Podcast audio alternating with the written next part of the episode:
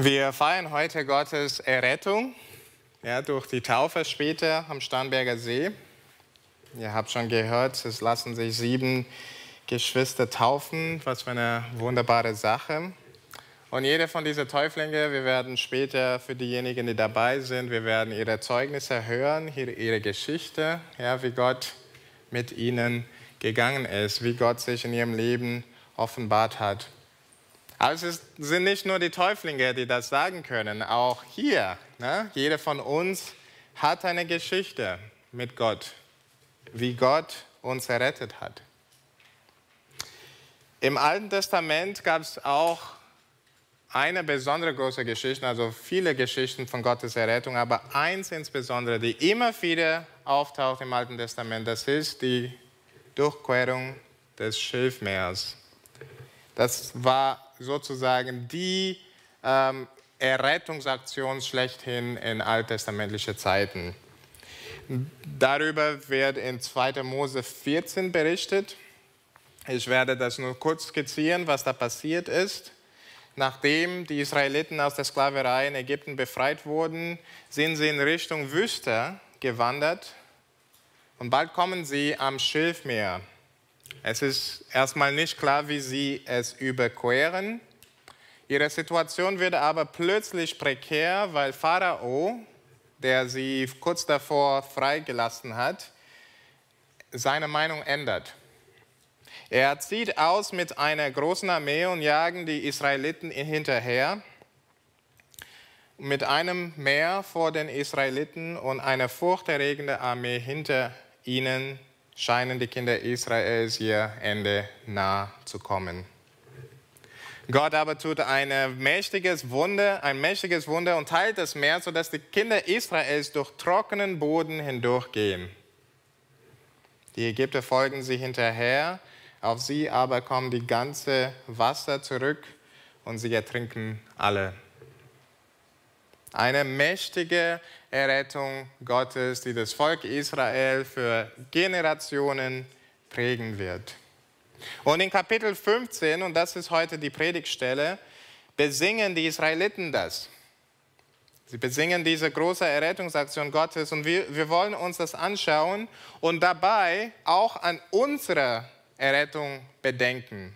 Wir haben gerade in äh, die Textlesung gehört, 1. Korinther 10 deutet das, was die Israeliten gelebt haben, auf die Gemeinde. Das ist eine Vorschatten von dem, was wir in Jesus Christus erlebt haben.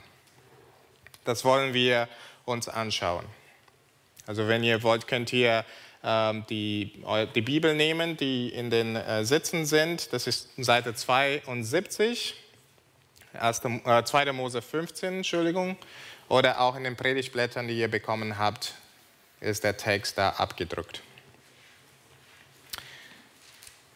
Wir sind es gewohnt, wenn wir über das Evangelium sprechen oder denken, uns auf den Menschen zu fokussieren. Ja? Also wie sehr Gott uns liebt, wie wertvoll Menschen sind, wie erfüllend das Leben mit Jesus sein kann. Und diese Dinge stimmen alle. Aber in unserer Errettung geht es vor allem um Gott und seine Herrlichkeit. Unsere Errettung zeigt uns Gottes wunderschöne Wesensmerkmale. Sie strahlt Gottes Herrlichkeit aus. Sie offenbart, wie vortrefflich er ist. Gottes Rettungsaktion offenbart Gottes wunderbares Wesen. Das sehen wir in diesem Loblied schon gleich am Anfang. Es wird aufgezählt, was an Gott so wunderbar ist und was seine Errettung über ihn offenbart. Lasst uns die Verse 1 bis 3 lesen. Damals sangen Mose und die Israeliten das Lied dem Herrn und sprachen, ich will dem Herrn singen, denn er hat eine herrliche Tat getan Ross und Mann hat er ins Meer gestürzt. Der Herr ist meine Stärke und mein Lobgesang und ist mein Heil. Das ist mein Gott, ich will ihn preisen. Er ist meines Vaters Gott, ich will ihn erheben. Der Herr ist der rechte Kriegsmann, Herr oder Jahwe ist sein Name. Bestimmte Wesensmerkmale werden hier hervorgehoben. Man kann so unter diese drei Aspekte hier betrachten. Erstens, der Herr ist ein starker Held. Der Herr ist ein starker Held. Zweitens, der Herr ist der Retter seines Volkes. Und drittens, der Herr steht treu zu seinem Bund. Der Herr ist ein starker Held. Gott, der Herr, ist ein Kriegsmann, lesen wir. Gott kämpfte und überwand. Er triumphierte über alle Feinde. Gott wurde Sieger. Ne? Nicht das Volk wurde Sieger, sondern Gott wurde Sieger. Er zeichnete sich über alle anderen Mächte und Gewalten aus. Keine konnte ihm widerstehen. Es gab keinen Rebell, keinen Widersacher, der entkommen konnte. Gott, der Herr, ist souverän. Nationen lehnen sich auf, Könige begehren auf, aber es ist alles vergeblich, sie kommen zu nichts. Die Rosse und Reiter, die Streitwagen, das ganze Heer Ägyptens wurde, wurden durch ihn vernichtet. Der Herr ist ein starker Held. Der Herr ist auch der Retter seines Volkes.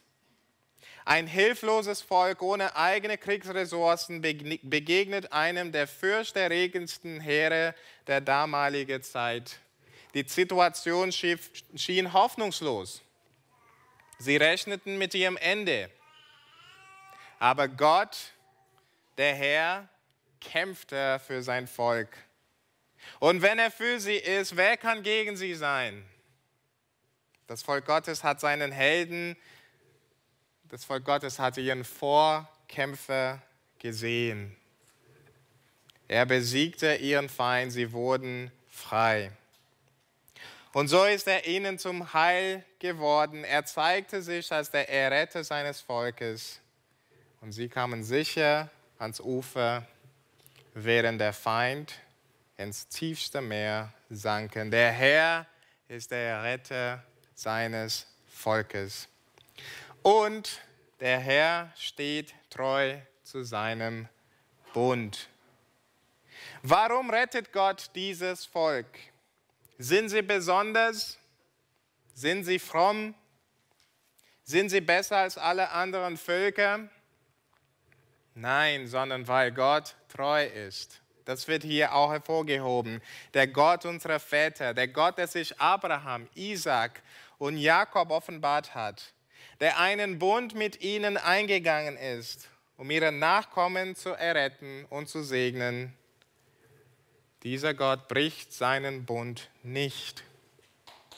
Er ist der ewige, sich nicht verändernde Gott. Das steckt hinter dem Namen Gottes. Ja, Yahweh, das wird hier auch betont. Herr, Yahweh ist sein Name bedeutet der ewige, der nicht verändernde. Es ist also unmöglich, dass er seinen Bund mit seinem Volk bricht. Der Herr steht treu zu seinem Bund. Das haben die Israeliten über ihren Gott durch diese große Rettungstat gelernt. Ja, Gott ist ein starker Held. Gott ist der Retter seines Volks. Gott steht treu zu seinem Bund. Das ist der Inhalt ihres Liedes. Das wird später im Rest des Liedes entfaltet. Wir werden uns das gleich anschauen. Aber zuerst merkt ihr, wie Gott zentriert dieses Lob ist. Beim Hören denken wir nicht in erster Linie darüber, wie, wie es uns geht. Nicht über unsere Gefühle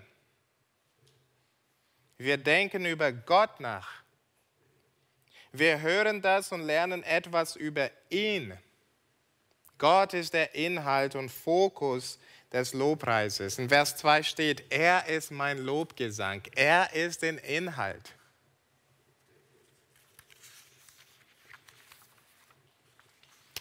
Wir sehen auch, mit welcher Emotion zu Gott gesungen wird in diesem Lied. Das Volk jubelt, ihr Herz ist voll Freude und Jubel. Nicht etwa all ihr Geschöpfe unseres Herrn. Nein, all ihr Geschöpfe unseres Herrn. Nun, es ist mir klar, Mimik und Gestik sagt nicht, nicht alles aus. Ja? Männer im Fußballstadion können auch mit viel Emotion singen. Manche Konzerte haben so schöne Musik und wühlen uns so auf, dass uns die Tränen fließen können. Reine Emotion bedeutet erstmal nichts.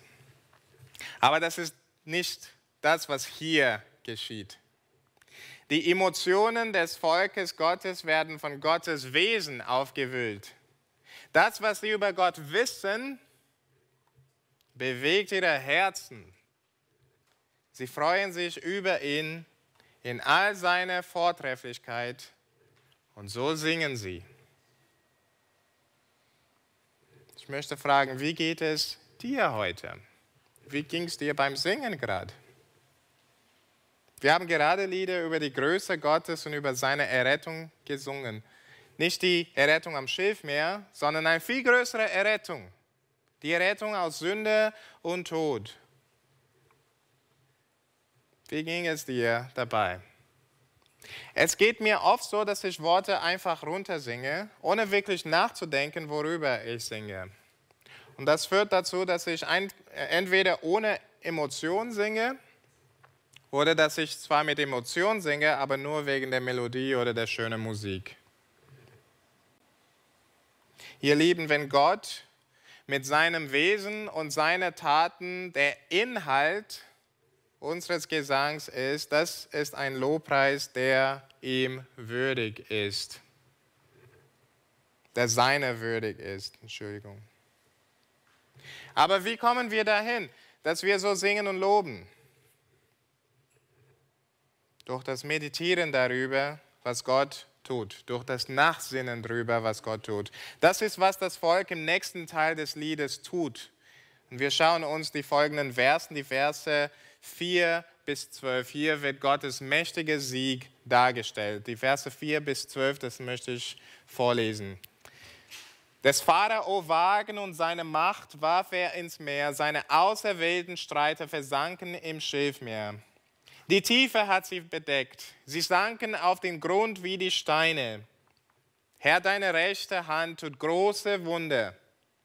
Herr, deine rechte Hand hat die Feinde zerschlagen und mit deiner großen Herrlichkeit hast du deine Widersacher gestürzt.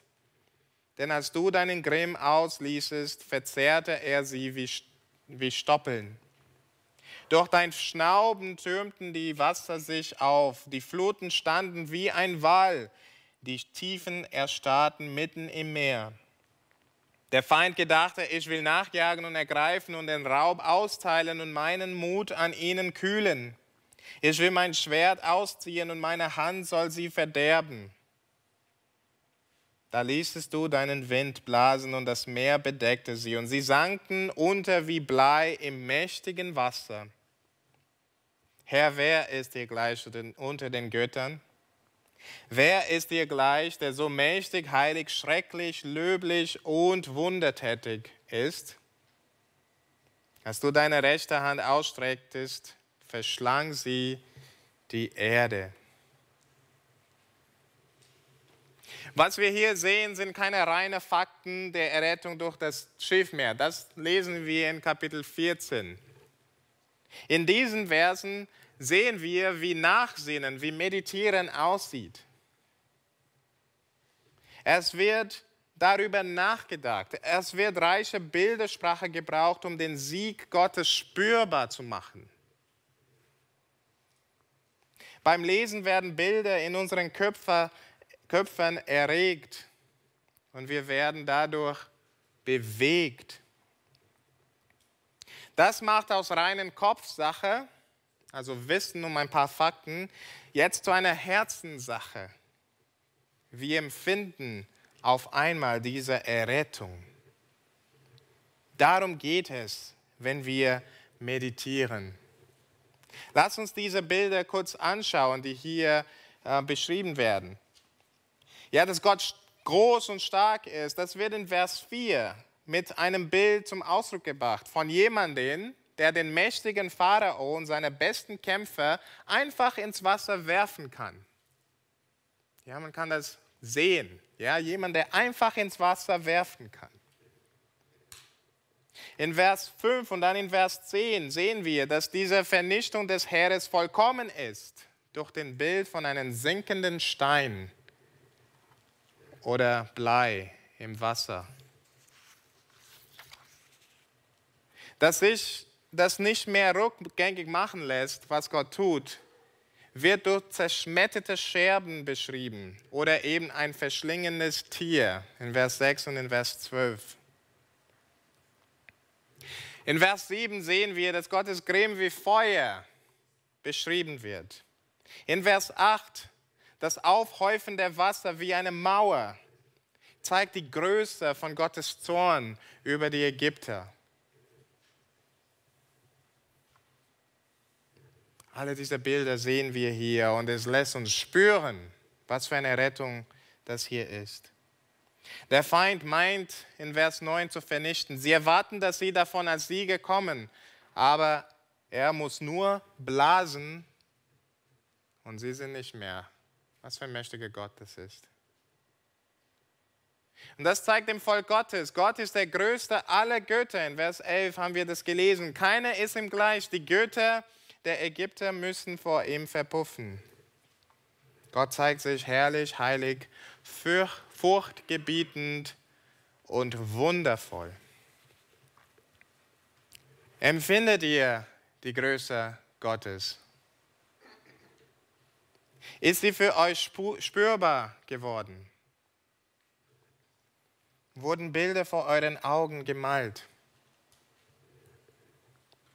Und wenn diese Rettungstat schon so herrlich war, wie viel mehr die Rettung in Jesus Christus von noch viel größeren Feinden. Wir wurden nicht durch menschliche Armeen bedroht, sondern Gewalten und Mächte, die gegen unsere Seele sind und uns zerstören wollen. Aber Christus bietet unsere Rettung an.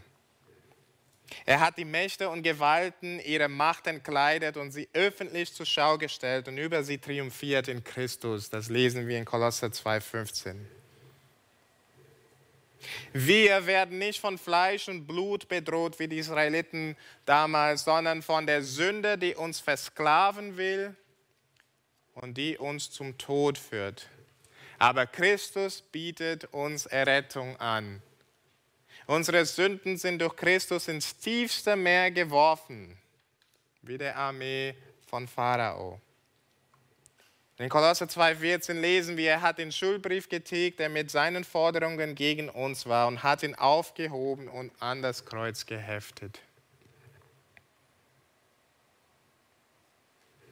Aber diese Feinde, also die Sünder, Tod, Gewalt und Mächte, diese Feinde, obwohl sie groß sind, sind noch nichts im Vergleich zu unserem größten Feind, Gott selbst. Durch unsere Rebellion gegen Gott haben wir uns selbst zu Gottes Feinden gemacht. Und sein gerechter Zorn ist auf uns. Könnt ihr euch vorstellen, Ihr seid am Ufer des Schilfmeers und dein Gegner ist nicht Pharao, sondern Gott selbst. Die größte Bedrohung für Menschen sind weder Fleisch und Blut noch böse geistliche Mächte und Gewalten, sondern Gott selbst. Aber Gott in seiner Barmherzigkeit bietet Versöhnung durch das Blut seines Sohnes Jesus Christus an. Jeder, der an ihn glaubt, erlebt Vergebung der Sünden und Versöhnung mit Gott. Und ich möchte dich einladen, falls du noch, falls du hier bist und das noch nie gemacht hast, das heute zu tun. Lass dich versöhnen mit Gott, indem du Jesus und sein Opfer annimmst. Bitte sprich mich an nach der Predigt, nach dem Gottesdienst, wenn du das machen möchtest. Ich weiß aber, dass die meisten von euch das schon gemacht haben. Und eure Beziehung mit Gott ist nun eine ganz andere. wenn wir mit Gott versöhnt worden sind durch den Tod seines Sohnes, Römer 5, als wir noch Feinde waren, um wie viel mehr werden wir selig werden durch sein Leben, nachdem wir nun versöhnt sind. Wir sind versöhnt mit Gott durch Jesus Christus. Was für eine große Errettung von all unseren Feinden. Lass uns darüber ein bisschen nachsinnen, weil oft ist das noch sehr abstrakt in unseren Köpfen. Und um uns dabei zu helfen, habe ich einige Lieder genommen, die biblische Bilder gebrauchen, um Gottes Errettung zum Ausdruck zu bringen. Und ich habe das ein bisschen umformuliert.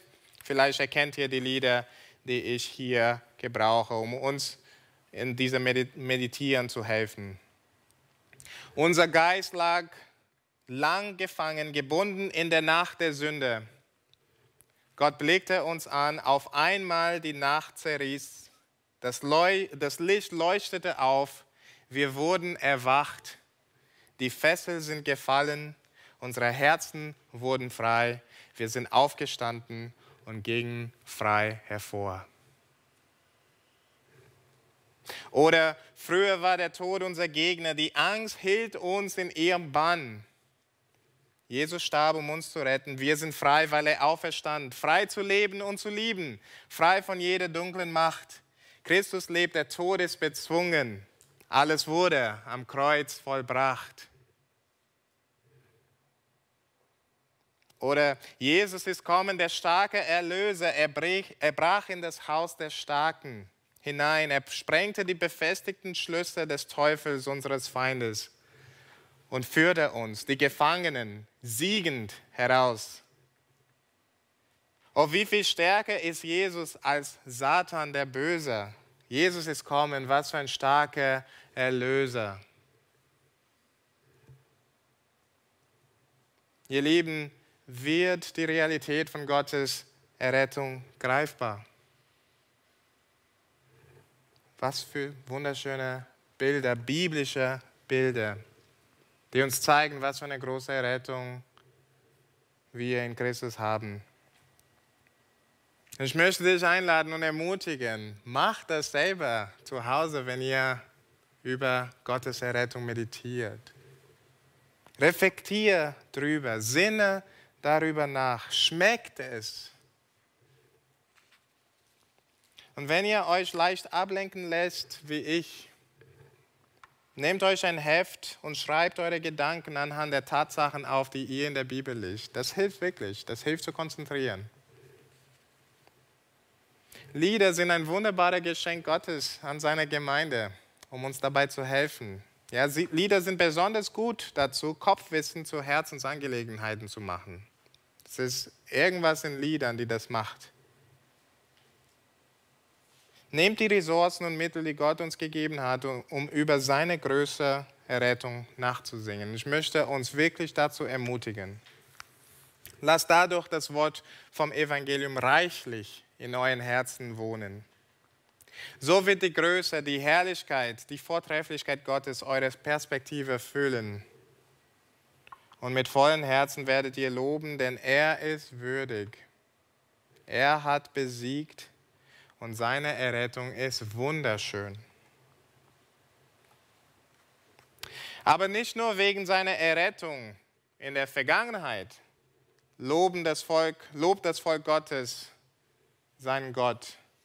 Auch wegen seiner Treue und seiner Bundestreue, die noch vor ihnen liegt, loben sie ihn.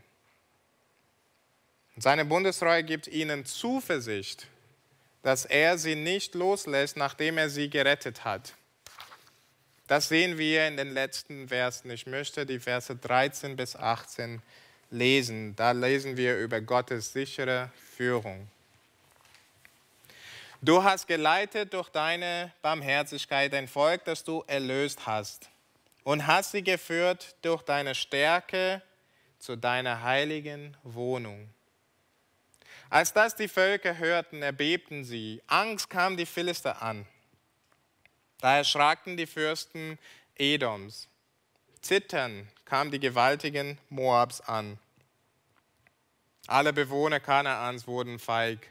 Es fiel auf sie Erschrecken und Furcht. vor deinem mächtigen Arm erstarrten sie wie die Steine, bis dein Volk, Herr, hindurchzog, bis das Volk hindurchzog, das du erworben hast. Du brachtest sie hinein und pflanztest sie ein auf dem Berge deines Erbteils, den du, Herr, dir zur Wohnung gemacht hast. Zu deinem Heiligtum, Herr, das deine Hand bereitet hat. Der Herr wird König sein, immer und ewig. Am Anfang des Liedes wurde Gott gepriesen für seine Bundestreue. Das haben wir kurz bedacht. Und in diesen Versen lesen wir, was das beinhaltet. Und es ist erstaunlich, mit welchem Glauben das Volk hier singt. Denn sie singen diese Worte ganz am Anfang der Wüstenwanderung. Die singen über Dinge, die noch vor ihnen steht, vor ihnen kommt. wenn wir weiterlesen, werden wir sehen, sie werden nicht immer mit solchen Glauben zu Gott singen. Sie werden auch mal murren. Aber zumindest hier singen sie mit Glauben. Nachdem sie diese große Errettung gesehen haben, sind sie zuversichtlich. Sie wissen, Gott wird sie in seine Barmherzigkeit leiten, sagt Vers 13, in seiner Gnade. Das Wort, das hier benutzt wird, ist schwierig zu übersetzen, aber es wird oft wie hier mit Barmherzigkeit übersetzt. Es hat aber mit Gottes Bundestreue zu tun, dieses Wort. Das das Wort Hesed, bekannte Wort im Alten Testament. Gott leitet dieses Volk nicht, weil sie gut sind. Gott leitet dieses Volk, in seiner Bundestreue, weil er so gut und treu und wahrhaftig ist. Das ist für Israel der Grund ihrer Zuversicht. Und das gilt uns auch. Gott rettet uns und dann führt er uns im Glaubensleben, nicht weil wir gut sind oder alles auf der Reihe kriegen, sondern weil er gnädig und treu ist. Es ist Gnade am Anfang bei unserer Errettung und es bleibt bei der Gnade auch in unserem Leben als Christen. Deswegen können wir über Gottes sichere Führung reden. Und wie macht er das? Wie führt er uns? Wir sehen zwei Aspekte. Gott geht seinem Volk voran und Gott bringt sein Volk ans Ziel. Gott geht seinem Volk voran. Erstmal Gott ließ sein Volk nach der Rettung durchs Schiefmeer nicht allein. Der hat nicht sie überqueren lassen und dann sagt, jetzt seid ihr auf euch selber gestellt. Nee, Gott ist mit ihnen gegangen. Er ist ihnen im Wolkensäule und dann Feuersäule äh, tagsüber vorangegangen. Seine Gegenwart war sehr sichtbar. Gott war mit ihnen. Und er hat auch versprochen, die Feinde Israels, die noch vor ihnen waren, für Israel zu beseitigen. Ja, in Vers 14 bis 16 lesen wir drüber. Die Völker werden aufgezählt, die Israel auf dem Weg begegnen wird. Und ihre Angst, ihr Zittern, ihre Furcht wird hier beschrieben. Sie erschrecken, sie erstarren wie Steine. Und tatsächlich, wenn wir es später, vor allem in Josua lesen, lesen wir darüber, wie das Volk Angst hatte vor Israel, weil sie gehört haben, was Gott für sie gemacht hat. Ist das, weil Israel mächtig ist? Der Grund, warum sie zittern, warum sie fürcht, fürchten? Nein, sondern weil Gott ihnen vorangegangen ist wo, weil Gott ihnen vorangehen wird und für sie kämpfen wird. Gott wird sich weiterhin als der starke Vorkämpfer zeigen, als derjenige, der vorangeht. Nicht nur Pharao wird das erleben, sondern auch die, die vor ihnen stehen, die Feinde, die noch vor ihnen stehen. Ihr Lieben, so ist es auch in unserem Leben als Kinder Gottes. Jeder, der mehr als einen Tag Christ ist, weiß, dass das christliche Leben kein Zuckerschlecken ist. Es fühlt sich auf wie eine Wüstenwanderung oder eben wie Krieg. Und vielleicht fürchten wir uns auch davor, was über den Weg kommt. Wir fürchten uns vor der Sünde, mit der wir weiterhin kämpfen in unserem persönlichen Leben. Wir fürchten uns vor der Macht des Teufels, die sehr real ist und uns so oft Anfechtungen vorbereitet. Wir fürchten uns auch oft vor dem Druck, den wir von der Welt empfinden, sich anzupassen oder eben Christus zu verleugnen. Aber ihr Lieben, wir sind mehr als Überwinder durch den, der uns geliebt hat. Gott geht uns voran und er kämpft mit und für uns. Und wenn Gott für uns ist, dann kann keiner uns überwinden. Sie mögen zwar uns das Leben eine Weile schwer machen, aber der Ausgang ist nicht ungewiss, der Ausgang ist nicht unsicher. Und das bringt uns zu der zweiten Realität von der Führung Gottes in unserem Leben. Gott bringt sein Volk ans Ziel. Das besingt Israel auch in diesem Lied. Schaut Vers 13 und dann 16 und 17. Ja, durch seine Kraft bringt Gott sein Volk zu der Wohnung seines Heiligtums, lesen wir in Vers 13. Und dann in Vers 17, also zweiter Teil von 6, äh, 16 und dann 17, er wird sein Volk zu seiner Wohnung bringen, zu seiner Wohnung bringen. Er wird sie dort einpflanzen. Ja? Er bringt uns nach Hause, in anderen Worten, zu ihm nach Hause. Ein wunderschönes Bild der Beständigkeit und Dauerhaftigkeit auch bei dieses Einpflanzen. Ja? Also der Fürsorge, Bild des Fürsorge. Was ich interessant finde, ist die Struktur dieser Verse. Ja, die Verse, die darüber sprechen, dass Gott sein Volk ans Ziel bringt, umgibt den vorigen Punkt von gerade eben, dass Gott seinem Volk vorangeht. Ja? Also er fängt an und er wird vollenden. Und in der Mitte zeigt er seine Stärke und seine Fähigkeit dazu.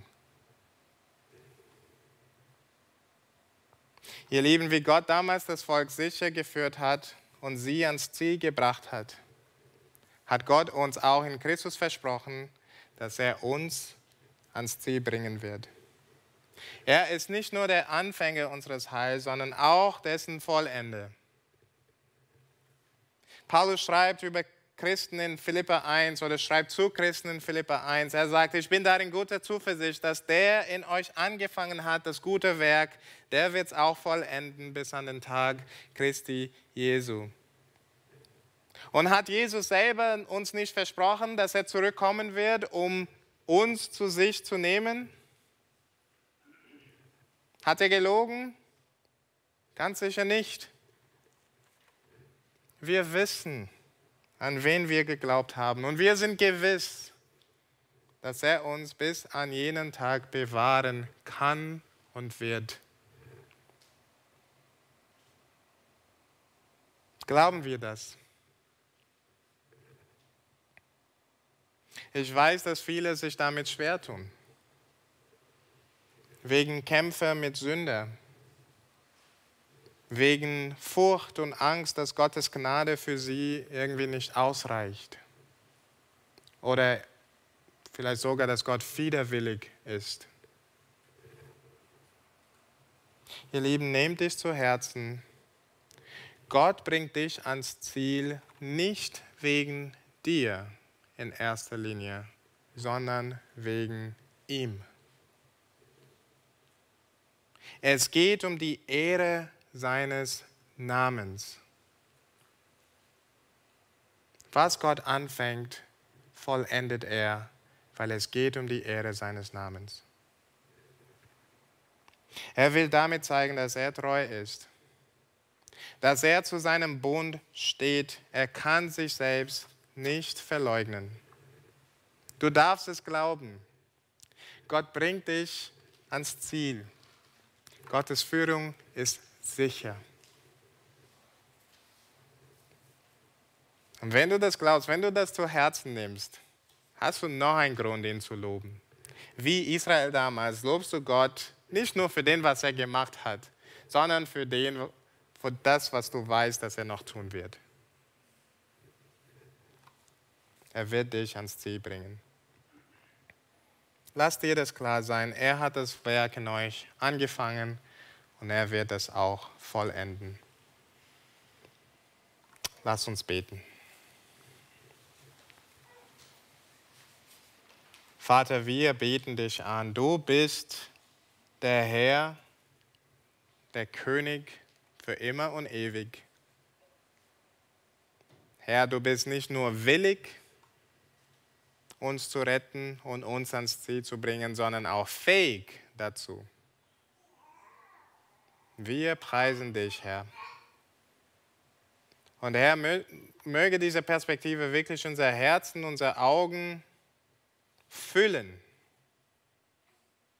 sodass wir wirklich deine Errettung schätzen, immer tiefer schätzen können und das uns Freude bringt, Zuversicht in unserem Leben. Herr, und bewirke das so in uns, dass unser ganzes Leben, wie wir sind, wie wir uns verhalten, wie wir mit Menschen sprechen, wie wir miteinander sprechen hier in der Gemeinde, dass es immer auf deine Größe, deine Güte, deine Barmherzigkeit hinweist, sodass du am Ende das Lob bekommst, das du verdienst. Lass unser Leben ein Lobpreis sein. Wir danken dir so sehr für deine wunderbare Errettung. Amen.